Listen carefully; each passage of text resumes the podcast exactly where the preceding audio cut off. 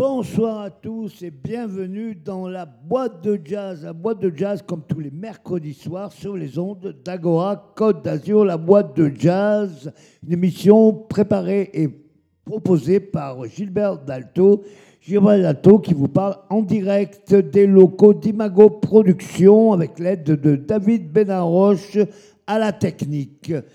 Alors, une émission particulière, une émission spéciale consacrée au pianiste euh, Olivier Huttmann, que nous avons eu l'occasion d'entendre samedi dernier à la cave Romagnan et dont nous avons pu réaliser l'interview sur les mêmes lieux et au même moment. Donc, une interview de Olivier Huttmann et une programmation autour de sa personnalité que vous pourrez découvrir tout au long de cette émission de la boîte de jazz spéciale.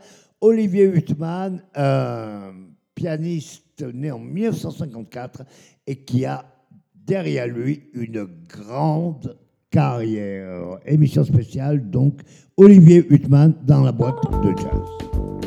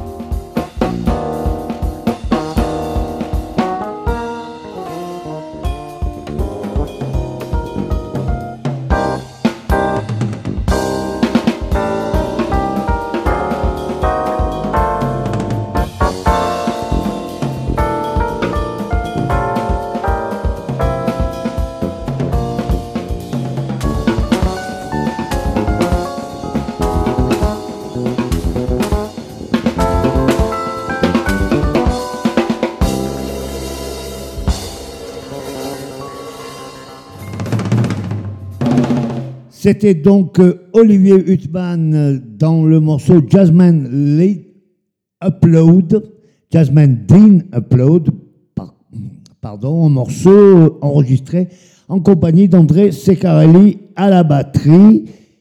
Et nous allons euh, donc, tout au long de cette émission, vous parler de la carrière très longue et prolifique de Olivier Huttman, que nous avons eu l'honneur et le plaisir surtout d'écouter samedi dernier à la Cave Romagnan, rue d'Angleterre à Nice. Il accompagnait en même temps le, trompettiste José Caparros, le saxophoniste Michael Chéré. Il était accompagné de Thierry Larosa à la batterie et Jean-Marie Carniel à la contrebasse.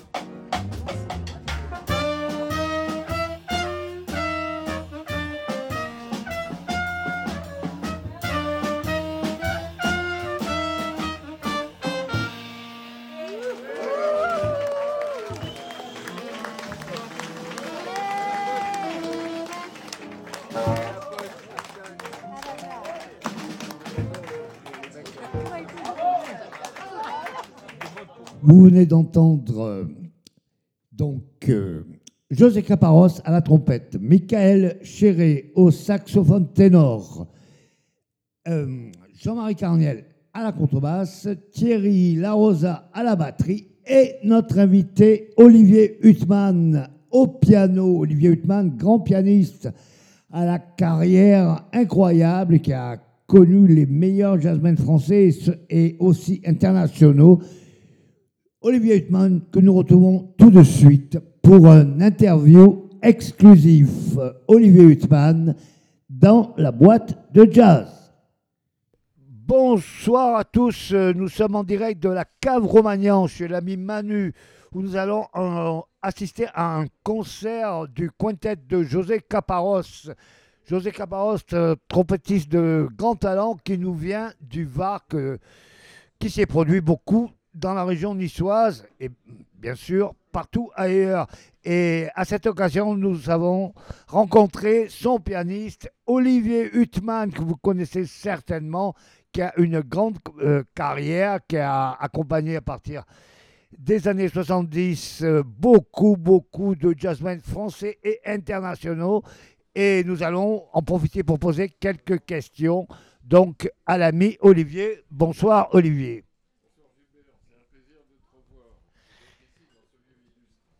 Pour moi de même, c'est un grand plaisir de te revoir. La dernière fois qu'on s'était vu, c'était, si je me souviens bien, au Cosma, où tu participais à un, apéro jazz avec, si mes souvenirs sont bons, Bonsoir le Gilbert, regretté Marc Payon à la d'être ici dans ce lieu illustre. dont nous saluons la mémoire ici. Alors, je vais en profiter donc de cette rencontre brève et impromptue pour poser Absolument. quelques questions à Olivier, Olivier Huttman. Olivier Huttman, donc, comme je vous le disais, une grande euh, carrière qui a commencé au milieu des années 70. Il faisait partie d'un des groupes français de, on dira, de jazz fusion, c'est ça? Jazz rock, oui, qui était très à la mode dans ces années-là. Vous vous rappelez de Weather Report et d'autres. Et ce groupe s'appelait Chute Libre et euh, Olivier Huttman en était le pianiste. Alors, euh, première question, mon cher Olivier, de Ah oui, oui. Chute Libre jusqu'à oui. aujourd'hui, une carrière longue et impressionnante qui a fait de toi l'un des pianistes les plus représentatifs du jazz français. Est-ce que tu pourrais nous faire quelques réflexions sur ce sujet? Du jazz français et le fait d'être un des pianistes les plus représentatifs de ce courant. Est-ce que tu penses qu'il y a un courant du jazz français déjà? Mais à moi, oui. Sur le sujet du jazz français ou le, sur le.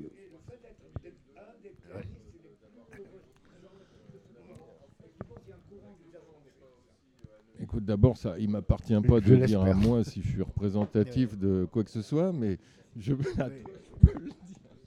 Euh, écoute, je crois que c'est le privilège de l'âge, peut-être, euh, d'avoir connu beaucoup de choses, euh, d'avoir. En fait, la question n'est pas aussi anodine que ça. euh, non, mais je ne parle pas par rapport au fait que tu l'aies formulé, mais euh, à ce que, Qui- ce que ça était, peut euh, évoquer, c'est voilà. qu'en fait, je, Qui était euh, rétrospectivement, au sommet de la vague, après, ça, par la suite, je m'aperçois que j'ai commencé à jouer du jazz à une époque où c'était du jazz rock. Ensuite, il y a eu un bebop euh, revival. En même temps qu'il y avait le jazz rock, il y avait le free jazz qui était à une certaine, qui culminait. Et euh, tout à fait. Et donc, ce que je peux dire avec le recul, c'est que j'ai connu toutes les périodes d'évolution de cette musique jusqu'à ce qu'on soit maintenant, à mon sens, en train un peu de, revisiter le, passé. Et euh, je pense que cette musique, euh, j'ai connu euh, toutes les évolutions qui ont, qui, à partir du milieu des années 70 jusqu'à maintenant. Et euh, maintenant, on est plus rentré dans une période de répertoire, je dirais entre guillemets. Et Évidemment, le quel jazz est ton regard il y a des sur, euh, par Je exemple, crois que j'ai eu la chance de connaître euh, actuellement des époques revival. il Il y a quand même un, un retour une, au bebop, création aux euh, racines. absolument. Non, non, comment le bebop ne fait pas partie des racines du jazz, pardon. ouais. Mais enfin, il y a quand même un retour vers un jazz traditionnel, entre guillemets. C'est-à-dire, il y a beaucoup de, de choses qui sont. Qui retournent vers la tradition et en même temps en France il y a aussi beaucoup de choses expérimentales.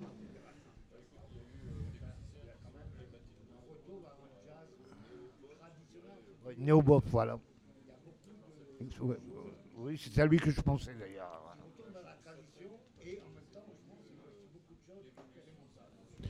Bah, écoute, il y a eu euh, des musiciens qui sont emblématiques de ce retour à- au néo-bop, je dirais, euh, comme Winton, Mar- Marsalis et des gens comme ça, qui ont.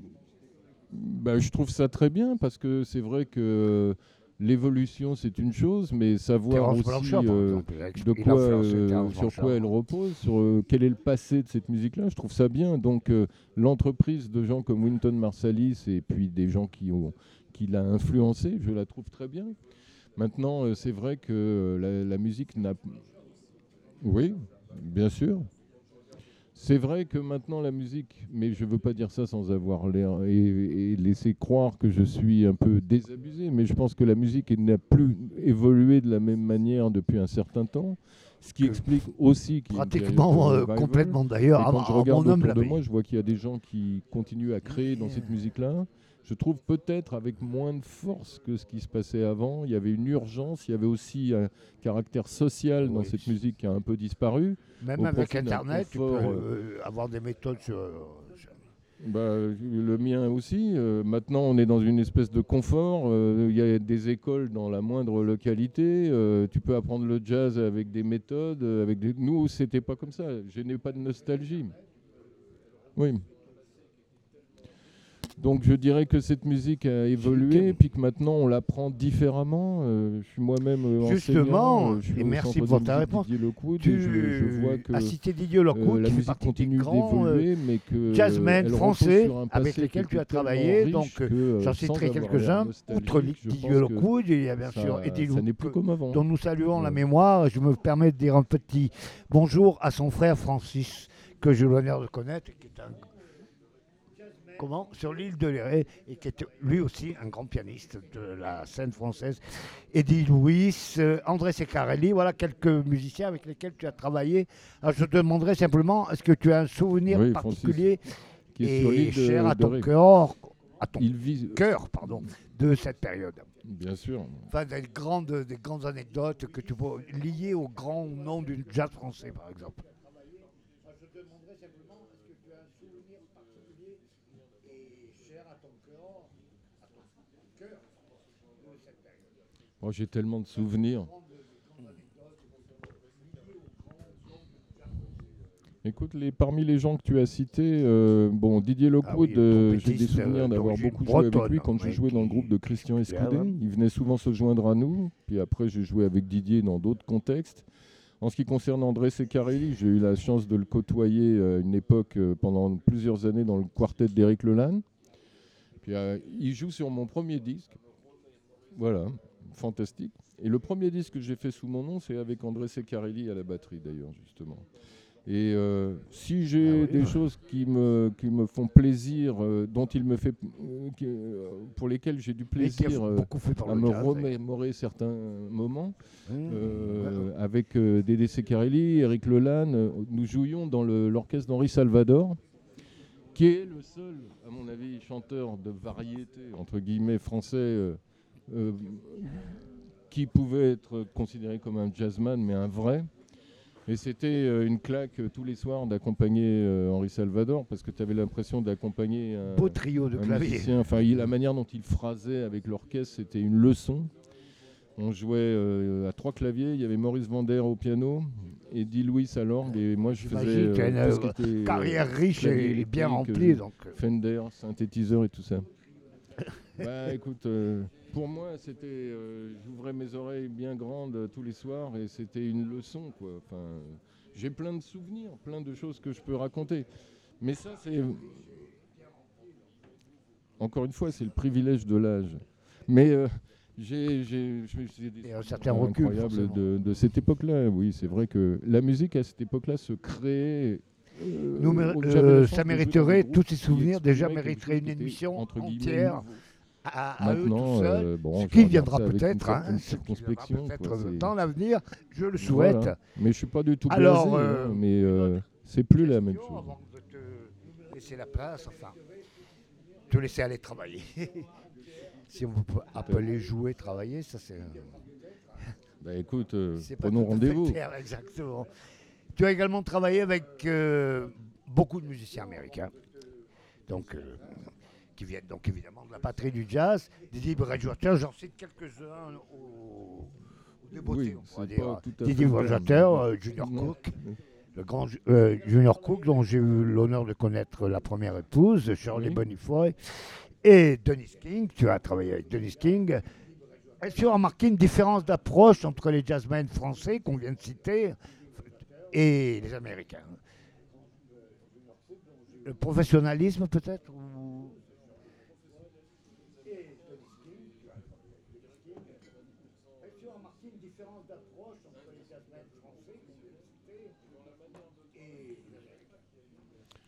Moi, je crois que c'est pas tellement. euh, Alors, le professionnalisme des Américains, c'est, je dirais qu'à 90%, euh, ils sont peut-être euh, indiscutablement professionnels, mais dans la manière de travailler, je dirais pas qu'il y a une, une différence Un héritage? Peut-être que la différence euh, entre les, les- les- les musiciens américains et les musiciens euh, français, c'est que tu as le sentiment quand tu joues avec des Américains qui te transmettent un truc, qui te, Ah, C'est un vrai, flambeau. vrai, quoi. oui. Un Malheureusement, mais-. Et ça, c'est une chose que les musiciens français, bon, j'ai une tradition, les musiciens alors. français euh, historiques, mais les musiciens américains, euh, ils sont d'abord la majorité de ceux avec qui j'ai joué, que tu viens de citer, euh, à part Didi Bridgewater qui est en pleine forme, ils sont tous morts. Donc, euh, je me sens, je me sens un peu le dépositaire de, de cette histoire, de cette tradition. Un peu le dépositaire de cette tradition. Euh, dans la manière de travailler, pour reprendre ta question initiale, euh, oui, le professionnalisme, ça peut se traduire de mille et une manières, peut-être euh, du genre, quand tu es engagé pour jouer avec un musicien américain, ils partent du principe que tu, connais un certain nombre de choses et ils n'ont pas besoin de te le redire. Donc y a, ça fonctionne beaucoup sur des acquis, sur peu de langage, peu d'explications. C'est 3-4, on y va et puis c'est parti. Les musiciens français ont peut-être, euh, de par un héritage et un passé et une culture différente, plus besoin d'expliciter certaines choses. Mais sinon, je ne dirais pas qu'il y a une différence majeure.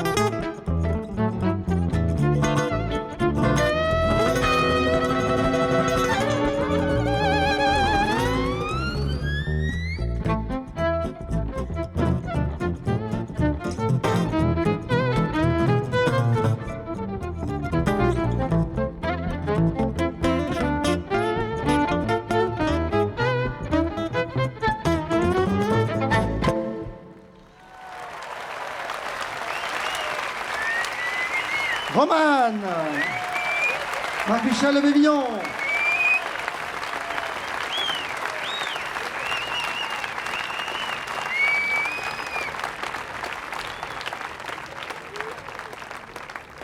Ça, c'est un morceau qu'on jouait toujours avec Stéphane en fin de, fin de concert. Penthouse de Sonny Rollins, et non pas Penthouse.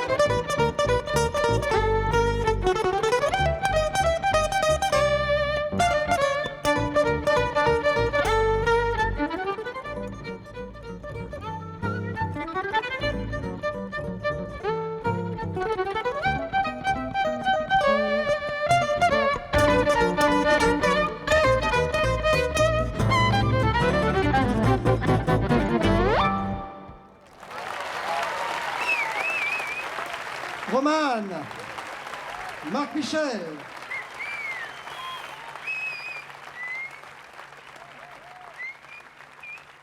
Je vais te dire une petite euh, anecdote, très vite, un aparté, parce que comme disait le commissaire Santonio, je parle couramment cette langue, c'est que lorsque euh, les musiciens... euh, Miles Davis est venu à Paris pour enregistrer la musique d'ascenseur pour les chapeaux, Oui. quand euh, il a rencontré les musiciens qui, avaient- qui allaient l'accompagner, dont René Urtrégère, euh, Pierre Michelot et Kenny Clark, qui lui était américain. donc Et. Barney Williams. Il- et Barney Williams, avec lequel, tu as joué d'ailleurs par la suite. Et Miles Davis les rencontre à, à- à l'aéroport, ils vont à la salle de répétition, il leur dit, après les avoir brièvement salués, il leur dit, on commence par Tune Up. Tune Up, qui était un morceau qu'il venait de, de composer. Et, et les- il supposait ou présupposait qu'il connaissait forcément le morceau. Ouais. Jouer. Et d'après euh, euh, euh, René disait heureusement on connaissait le morceau, on avait écouté le disque. Bah C'est oui, comme oui, ça bah- que la rencontre s'est faite et qui a donné à- Ascenseur pour l'échafaud. C'était une, une petite non, parenthèse. bien sûr, oui. Voilà. Donc qui, pour disons illustrer euh, ton propos. Voilà ce que je voulais dire. Alors, euh, une question bateau, je m'en excuse. Quelles sont tes influences pa- particulières et les pianistes qui t'ont inspiré? Oula. Il doit y en Alors, avoir beaucoup. Il y en a tellement. Bon, disons, le premier pianiste qui m'a donné envie de, de faire euh, du jazz et d'e- d'expérimenter dans cette musique-là et qui j'ai été happé par son, son univers, c'est un pianiste euh, que tous les pianistes dignes de ce nom euh, adorent, c'est Oscar Peterson. Oscar Peterson, bien sûr. il y avait contenu Pianiste dans, canadien, non pas américain. Tout à fait. Dans la musique de Peterson était contenu euh, des, des caractéristiques qui pour moi euh, ne m'ont jamais quitté euh, par leur importance, euh, qui pour moi, lorsqu'elles ne sont pas présentes dans le jazz, ça m'intéresse moins. Donc il y avait dans, les- dans le jeu de Peterson le swing et la, la- la- la présence très très forte du blues. Le blues, j'allais le dire. Donc euh, c'est ouais. ce qui m'a attiré. Ensuite, j'ai été attiré par des pianistes plus modernes euh, ou, qui ont développé euh, un langage plus moderne, comme euh, les deux principaux pianistes modernes euh, de, qui, des années 60, c'est Herbie Hancock et euh, McCoy Tyner. Énorme, bien sûr. Et puis bon, euh, ce sont ça mes principales influences. Quoi. Chick Corea aussi, d'une certaine manière. Et euh, Bud Powell.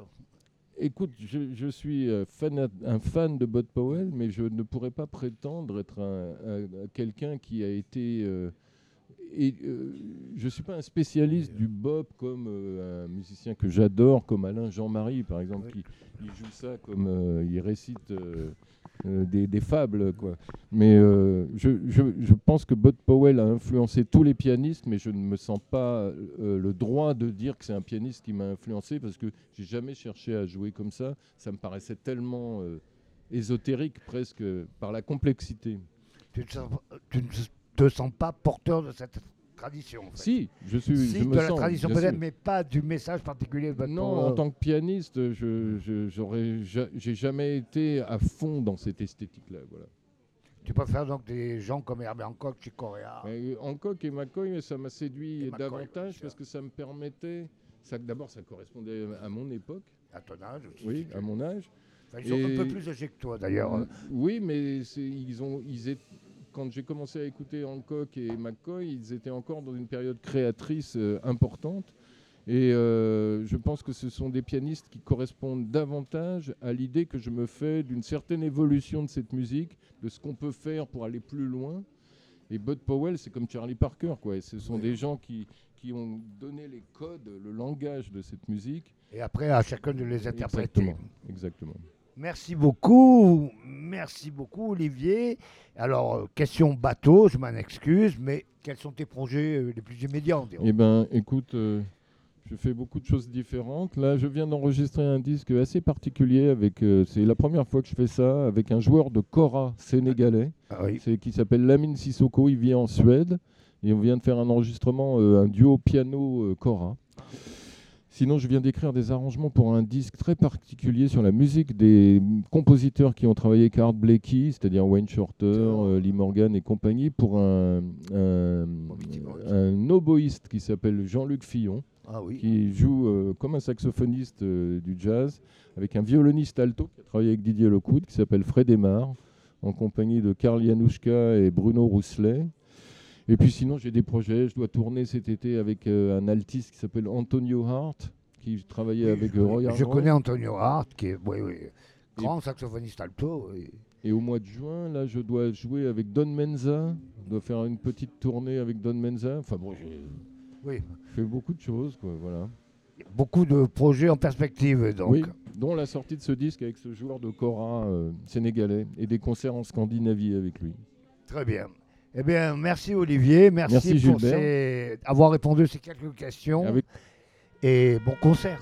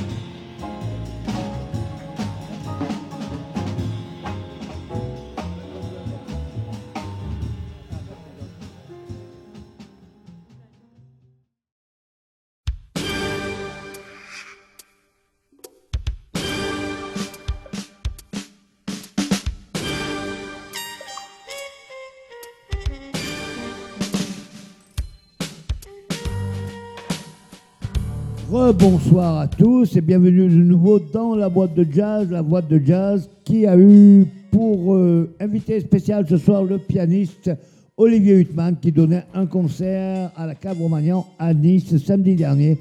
Nous avons pu à cette occasion nous entretenir avec Olivier. Il nous a fait aussi part des choses qui l'ont marqué dans sa vie de musicien. Et nous allons euh, tout d'abord euh, continuer à vous faire écouter ce répertoire de jazz en commençant par Miles Davis.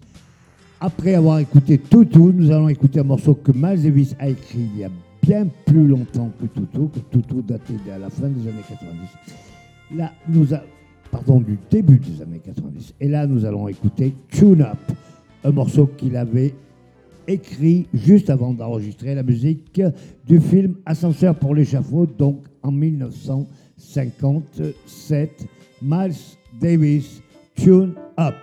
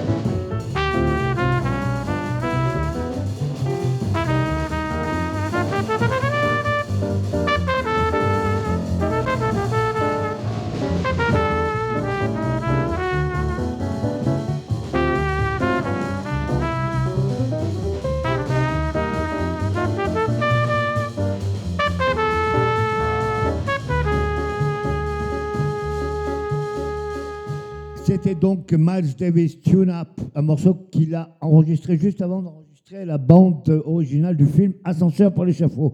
Nous allons maintenant passer à un pianiste, un grand pianiste, euh, un des plus fameux de l'histoire du jazz, aussi bien pour la célébrité que pour la technique et l'invention, l'inventivité, devrait-on dire plutôt. Donc Oscar Peterson, un des pianistes préférés de notre invité Olivier Huttman. Et nous allons écouter dans son fameux trio avec Ed Tickpen à la batterie et Ray Brown à la contrebasse. C'est vous dire le sommet dans lequel nous nous trouvons. Oscar Peterson, piano, Ed Tickpen, batterie et Ray Brown, peut-être le meilleur contrebassiste de l'histoire du jazz. Oscar Peterson Trio, tout de suite dans la boîte de jazz.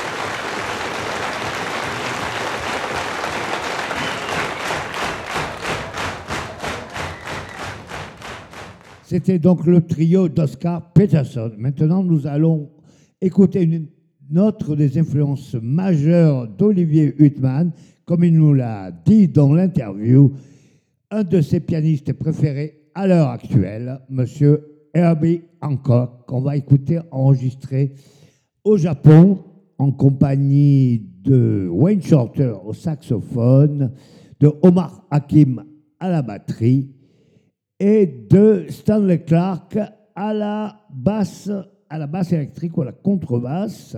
Il a joué les deux, mais là, pour ce morceau, c'est à la contrebasse. Donc, Herbie Hancock, piano, Stanley Clark, contrebasse, Omar Hakim, batterie, Wayne Shorter, saxophone, dans la boîte de jazz, un choix de Olivier Huttman.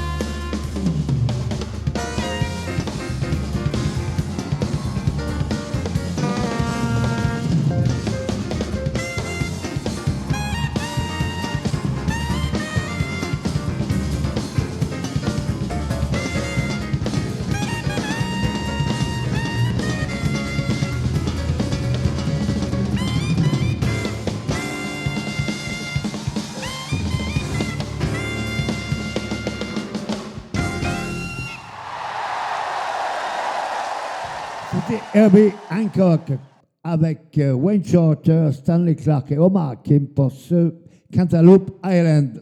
Maintenant, nous allons écouter tout de suite notre grand pianiste qui a énormément influencé notre invité Olivier Huttman, un de ses pianistes préférés. En tout cas, c'est Monsieur McCoy Tyner, que je ne vous présente plus, ou très rapidement, grand pianiste, ancien accompagnateur de John Coltrane, du fameux quartet de Coltrane, qui a depuis la mort de ce dernier poursuivi une impressionnante carrière solo. McCoy Tyner nous a quittés il y a deux ans, malheureusement.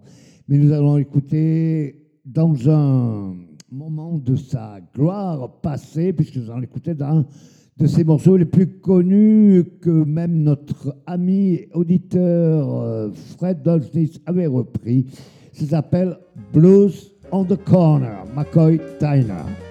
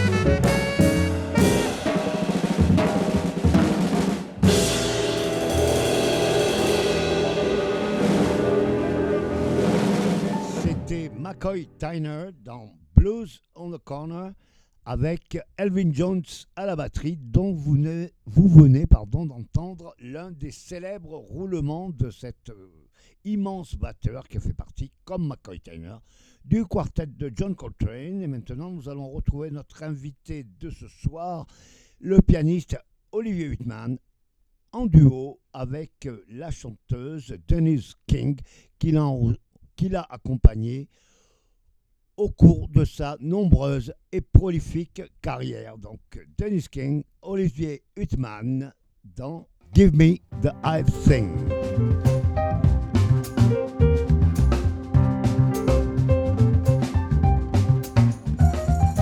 Baby, let me